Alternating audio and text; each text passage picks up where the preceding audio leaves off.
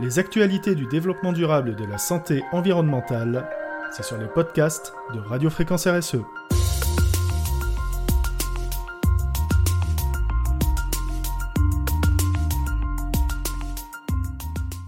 La destruction chimique des spermatozoïdes se poursuit inexorablement et finira par rendre l'homme européen stérile. La preuve en est administrée par une étude parue dans la revue scientifique Environment International celle-ci a traqué le rôle de neuf substances polluantes, bisphénol A, paracétamol, phtalate, etc., contrôlées conjointement dans des échantillons d'urine de 98 jeunes hommes danois. Et ses conclusions sont sans appel.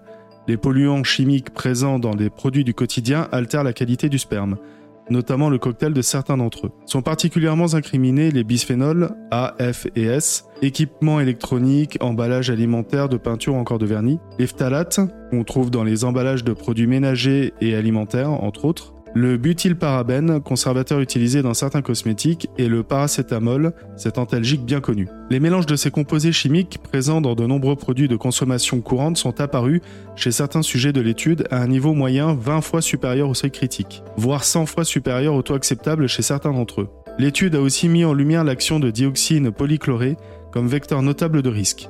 Et tous ces polluants présents dans les produits de notre quotidien sont soupçonnés et même accusés de jouer un rôle central dans le déclin de la fertilité masculine, fléau de santé publique qui s'aggrave en continu depuis 50 ans. Remarquons que la toxicité de l'ensemble de ces substances dites reprotoxiques, à juste titre, est fort bien connue et documentée. Cette nouvelle étude apporte cependant une donnée nouvelle d'après d'éminents spécialistes, celle de la hiérarchisation des substances et le fait de savoir lesquelles ont la plus grande contribution à l'effet cocktail. Il n'empêche que malgré toutes ces études et mises en garde, nous assistons à un déclin significatif de la santé reproductive masculine, affirment ces spécialistes.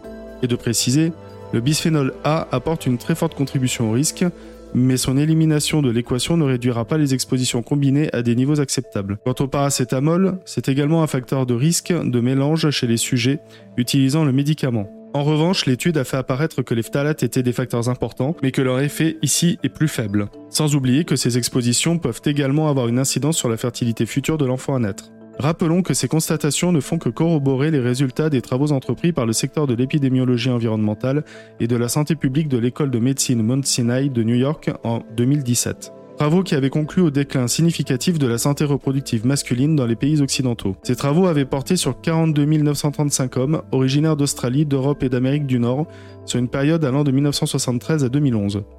En effet, il était apparu une baisse de 50% de concentration spermatique au cours de ces quatre décennies, passant de 99 millions de spermatozoïdes par millilitre à 47 millions.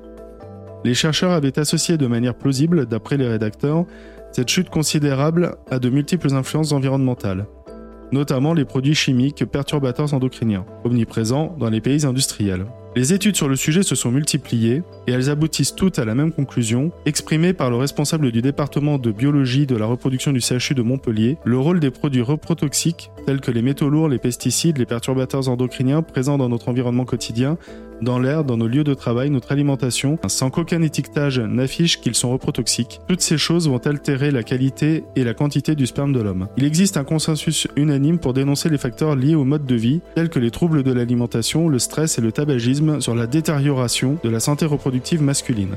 Quoi qu'il en soit, des facteurs sont encore à déterminer. Les signataires de l'étude citée en référence concluent.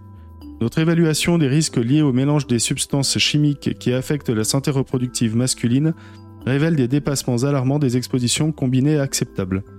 En raison du manque de données auxquelles nous avons dû faire face, cette évaluation doit être considérée comme une estimation minimale du risque. Le PNSE 4, Plan national santé et environnement, définit comme priorité nationale la réduction des risques liés aux produits du quotidien. Il est donc urgent, dès la mise en œuvre du nouveau gouvernement, de décliner ce plan en PRSE, le plan régional, pour pourvoir au plus près du terrain, informer la population, former les professionnels et sensibiliser les plus jeunes. Pour suivre l'actualité de Radio Fréquence RSE et retrouver tous nos épisodes de podcast, vous pouvez nous suivre sur Apple Podcast, Spotify, Deezer, Podcast Addict, YouTube, Amazon Music, Google Podcast et bien entendu sur la plateforme Ocha.